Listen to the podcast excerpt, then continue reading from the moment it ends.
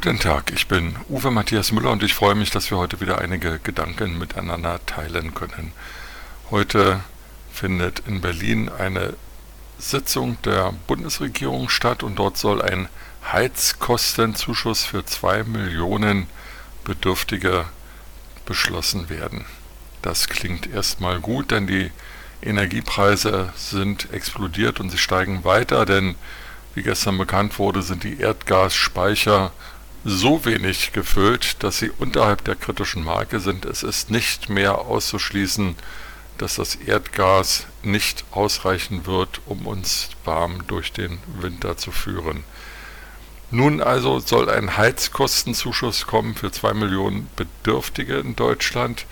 Und für mich stellt sich die Frage, was soll diese Botschaft? Ja, die zwei Millionen werden sich freuen, aber es gibt ja dann noch 81 Millionen andere Deutsche, die nicht alle Milliardäre und Millionäre sind und auch unter den steigenden Energiepreisen leiden.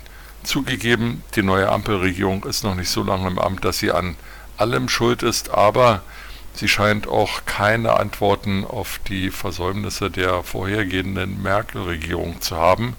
Und so greift sie halt in den Steuertopf, verteilt Wohltaten und verteilt Geld nach sozialistischer Manier um.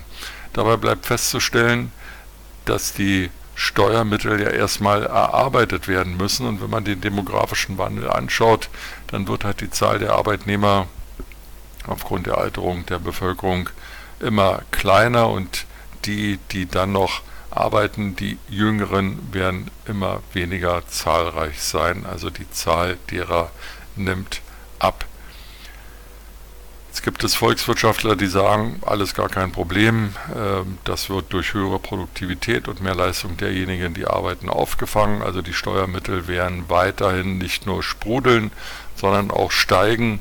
Aber angesichts der Ziffern, die bekannt werden, angesichts zum Beispiel der 60 Milliarden Euro, die der Bundesfinanzminister Christian Lindner mal soeben in einen Nachtragshaushalt packt und sich von der Mehrheit der Ampelkoalitionäre im Deutschen Bundestag bestätigen lässt, kann einem schon schwindlig werden.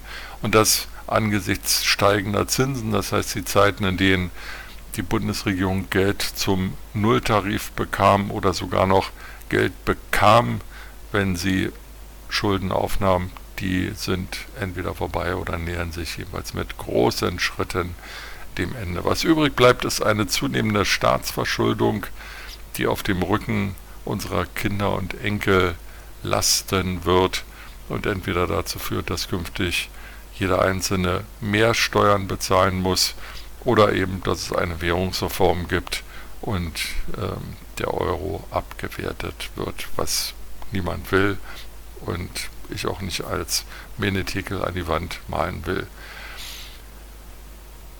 Ich sehe einfach ein großes Durcheinander in Berlin, eine Hilflosigkeit angesichts der aktuellen Ereignisse und da gibt es ja auch noch den Ukraine-Konflikt.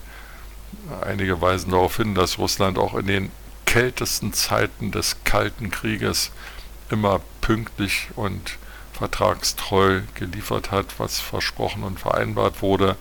Andere sagen, Putin säße am längeren Gashebel und könnte Europa und auch Deutschland zum Frieren bringen. Viktor Orban, der ungarische Ministerpräsident mitten im Wahlkampf, ist gestern den Gang nach Canossa, äh, Moskau gegangen, hat dort willfährig mit Putin in die Kamera gelächelt und hat während Putin dem Westen alle Schuld an der aktuellen Ukraine-Krise in die Schuhe schob, nichts erwidert Wahrscheinlich, weil er sich erhofft, dass er künftig bevorzugt mit Gas beliefert werden wird und so den Wahlkampf gut überstehen kann. Alles keine guten Zeichen.